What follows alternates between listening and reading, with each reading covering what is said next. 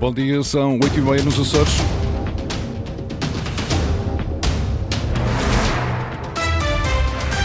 Vamos conhecer os títulos desta edição. Gripe sazonal, perto de 23 mil açorianos vacinados. Em relação à Covid-19, a procura foi muito menor, mas a Autoridade de Saúde faz balanço positivo desta campanha. Amnistia, no âmbito da vinda do Papa a Portugal, liberta nos Açores 35 reclusos e perdoa 400 multas. Derby insular, Santa Clara, Marítimo para ver no estádio, Marítimo Santa Clara, melhor dito, para ver no estádio de São Miguel ou ouvir nesta rádio. Máximas previstas para hoje de 16 graus para Santa Cruz das Flores e Angra e 17 para a Horta e Ponta Delgada. Avançamos agora com as notícias da região. Edição às 8h30 com o jornalista Francisco Faria.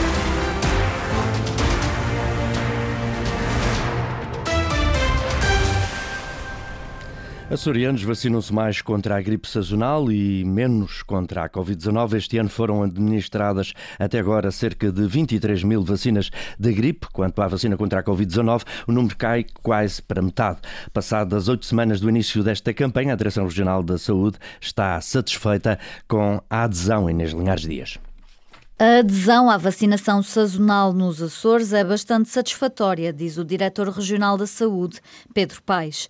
Em relação ao ano passado, mais açorianos procuraram a vacina contra a gripe e menos contra a Covid-19. Foram administradas até o dia 27 de novembro de 2023 cerca de 22.958 vacinas contra a gripe, o que prefaz mais 3.109 doses do que no período homólogo de 2022 e 12.894 vacinas contra a Covid-19, um número que prefaz menos 3.774 vacinas comparativamente com o período homólogo transato na região autónoma dos Açores. A coadministração das duas vacinas é uma estratégia segura, garantou o diretor regional. As causas para a diferença entre as vacinas para a gripe e para a Covid-19 são complexas, mas podem ter a ver com o enraizamento da inoculação contra a gripe. Em linha com o disposto a nível nacional, a possibilidade de pessoas não abrangidas pela vacinação gratuita poderem adquirir, mediante receita médica, a vacina contra a gripe, a par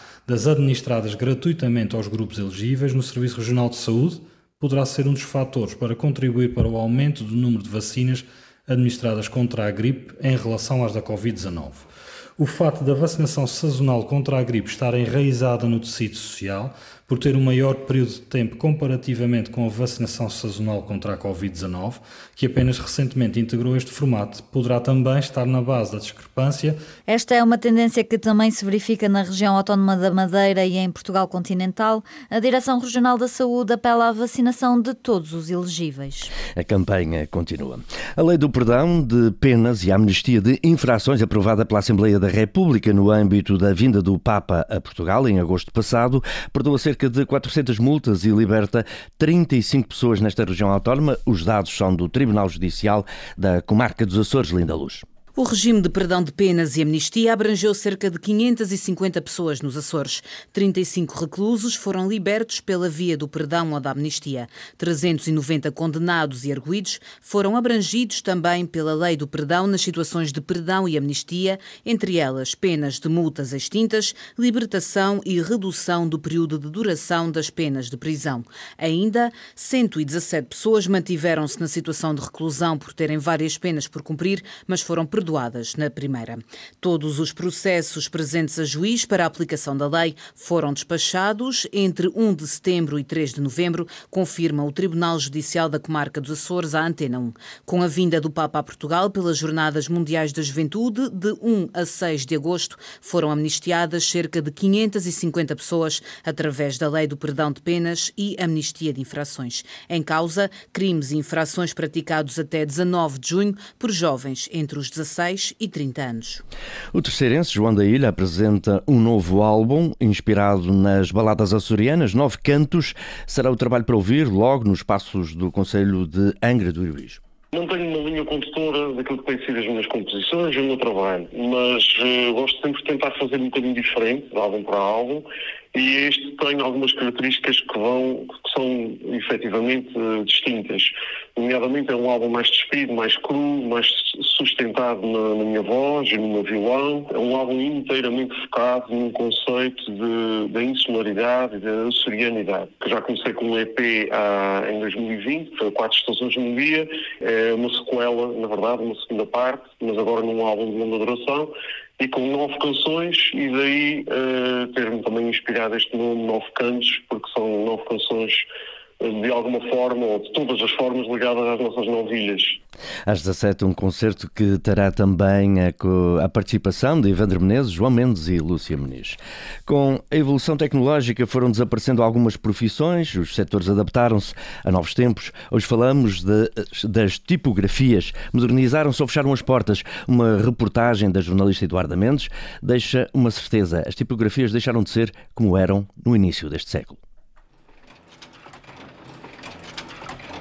Comecei a trabalhar em tipografia em 80 quando saí da tropa.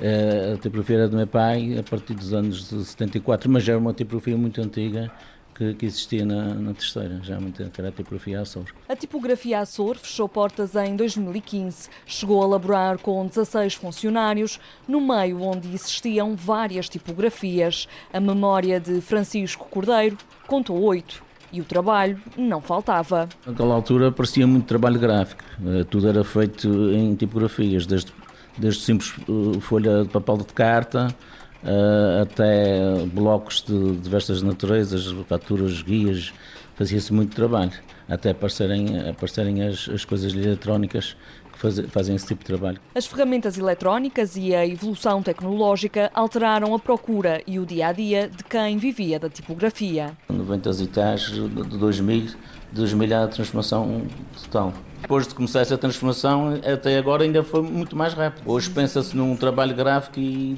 daqui a uma hora é capaz de o ter. No nosso tempo tínhamos 15 eh, dias para o tratar, se fosse uma coisa muito complicada. Francisco Cordeiro olha a vida de há 40 anos, reconhecendo que a evolução faz parte da mudança. As máquinas da tipografia foram doadas, pertencem agora ao Museu de Angra do Heroísmo, preservando e conservando a história. E uma evolução natural das coisas. Eh, hoje tem lá uma coleção de tipos que precisávamos ter para aí seis compositores a fazer trabalhos. Hoje, dois compositores fazem o trabalho de, de seis e não precisa estar a distribuir a, a, a, os tipos pelas caixas nem nada, okay? é só guardar os trabalhos que se interessa, se não interessa apaga-se e passa-se diretamente da, do computador à chapa que vai imprimir. Antes havia um processo penoso e longo até chegar a, a, ao papel impresso. Não abandonou o gosto pela profissão, agora sozinho e virado para a era digital, mantém os clientes de 2015, quando fechou as portas da tipografia Açor. Como ouvimos, as gráficas foram ganhando terreno, adaptaram-se à tecnologia e esta tecnologia foi comendo profissões e os novos equipamentos trouxeram uma oferta moderna. Mudam-se os tempos, mudam-se as técnicas, as gráficas vieram posicionar-se no mercado nas últimas décadas, com um caráter mais artístico e personalizado. É uma área em que a tecnologia foi se adaptando ao longo dos tempos e já existe há cerca de 20 anos a parte das artes gráficas. Começaram por pequenos ateliês de produção em pequenos nichos de mercados específicos, ao invés do offset de, das próprias tipografias e, um, e, de facto tem sido uma área em expansão devido à personalização única de alguns produtos. Pedro Gonçalves, da Paralelo Oceano. Com a evolução tecnológica, os próprios equipamentos passaram a facilitar a vida laboral. As máquinas já trabalham com sistemas de cores integrados, portanto já não é necessária a separação da cor eh, como era antigamente nas tipografias, que era uma cor de passagem uma de cada vez. Os computadores produzem a parte gráfica toda uh, ao enviar para a máquina. A máquina dá já o produto final, de certa forma substitui até, pelo, pelo contrário àquilo que devia ser, substitui a mão de obra humana na maioria das coisas. A nível de acabamento e do controle, terá que ser sempre a ver o trabalhador. O tempo não estagna e com ele o aparecimento de novas técnicas e de novos produtos. Cada vez eh, existem métodos novos, como a gravação, os lasers, eh, neste caso agora que está na beira a impressão 3D. Portanto, sim, temos que nos estar constantemente X em X anos a atualizar. No nosso nicho local, a nível de ilha, a personalização têxtil, portanto, roupa e um, autocolantes também. Como temos uma opção diversa de, de, ofertas a nível de personalização, penso que o futuro ainda será, será ambíguo, mas, mas confortável. Confortável para quem produz e para quem compra produtos que são cada vez mais únicos e personalizados. No futebol, o Santa Clara joga esta tarde no estádio de São Miguel, frente ao Marítimo, um derby insular que o treinador Vasco Matos espera que seja intenso e para ganhar Carlos Rodrigues. Depois da vitória frente ao AVS, foi preciso os penaltis para derrotar o Elvas no jogo para a Taça de Portugal. Segue-se o Marítimo em jogo de novo a contar para o campeonato, partida que Vasco Matos, treinador dos açorianos, quer vencer e que diz será muito intensa. Santa Clara querer lutar pela vitória. Vai ser um jogo muito intenso, não tenho dúvidas disso, e que se vai definir no, no pormenor. Por isso não podem esperar um Santa Clara, como sempre, a interpretar os vários momentos do jogo, muito bem organizado. Vasco Matos reconhece que o encontro é importante, mas que no final vale apenas três pontos. É um derby, é um jogo especial, isso aí não há como fugir a isso, obviamente que sim. É um candidato e quando ganhamos aos candidatos, aos possíveis candidatos, saímos reforçados desse jogo.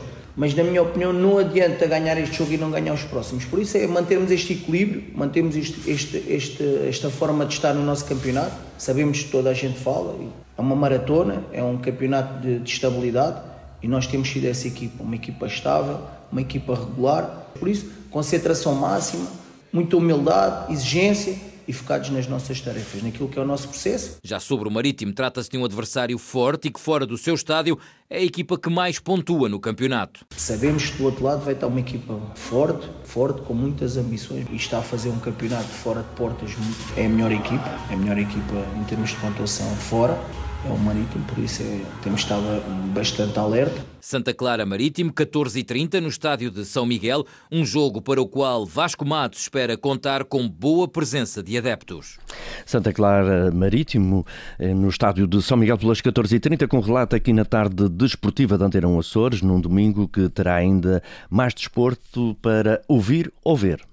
É um domingo gordo ao nível do futebol. Para além da segunda Liga, vai jogar-se também para o Campeonato de Portugal e Campeonato dos Açores. Na Série C do Campeonato de Portugal, as três equipas açorianas jogam em casa. Pelas 11 horas, o Lusitânia recebe o União de Santarém, equipas que estão empatadas na tabela classificativa. Pelas 14 horas, o Fontinhas, 12 classificado, recebe o líder Alverca. E pelas 15, na Ilha de São Miguel, o Rabo de Peixe, 11 colocado, joga frente ao Mortágua, atual 10 classificado. No Campeonato de Futebol dos Açores, joga-se a jornada 4. Pelas 9 e meia da manhã, o Operário recebe o Sporting Guadalupe. Às 11, em São Jorge, o Urselinense joga frente ao Benfica Águia. Às 14, Lagense, Vitória do Pico da Pedra e às 15 joga-se o Angrense Praense e o São Roque União Miquelense. Agora a reportagem é no sul do Brasil, decorre este fim de semana em Florianópolis o 25º Conselho Mundial das Casas dos Açores, representante das 17 casas espalhadas por seis países em Assembleia Geral, decidiram atribuir às rendas de bilros de Santa Catarina o título de produto açoriano de qualidade. A reportagem é do jornalista Vasco Pernes. É hora de almoço de uma quente tarde de sexta-feira, dezembro, Florianópolis. A sul do Brasil, a décima ilha açoriana, ainda celebra os 275 anos da chegada dos primeiros açorianos a Santa Catarina. Sente-se no ar o som, o cheiro, as cores de tantas culturas aqui misturadas. No meio da Praça da Alfândega, numa enorme tenda branca que deixa entrar tudo, até o calor, estão 50 mulheres numa roda. É uma roda de rendeiras, fazem renda de bilros.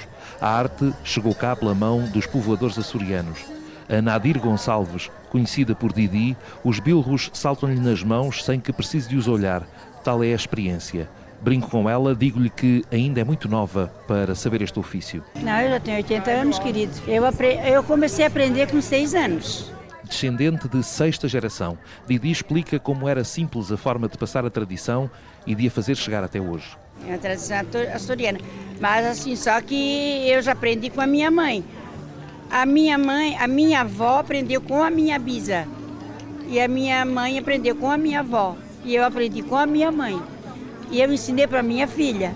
Aos sons dos bilros trançados a entrelaçar os fios de onde nascem vestidos, blusas, toalhas, a este som vai juntar-se a roda de ratoeira, modas entoadas em quadras de improviso com o refrão cantada por todos.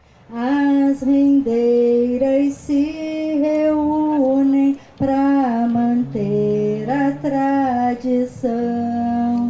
E há benzedeiras, rezas, bênçãos e almofadas em cima de piques. Piques são cruzetas de madeira que as suportam. Nas almofadas há fios de tantas cores, como o alvo branco ou o verde-amarelo de um povo que, mesmo sem saber ao certo onde ficam os Açores, diz com orgulho que são açorianos. Receberam do Conselho Mundial das Casas dos Açores que por estes dias se reuniu em Floripa, o título de Produto Açoriano de Qualidade esse certificado dizendo que o que vocês fazem é produto açoriano de qualidade. As rendeiras agradecem e cantam, porque por cá há pelo menos 80 rendilheiras, mulheres que mantêm viva uma tradição que nos Açores tende a morrer. Meu galho de malva, meu Raízes açorianas no sul do Brasil. Termina aqui este jornal.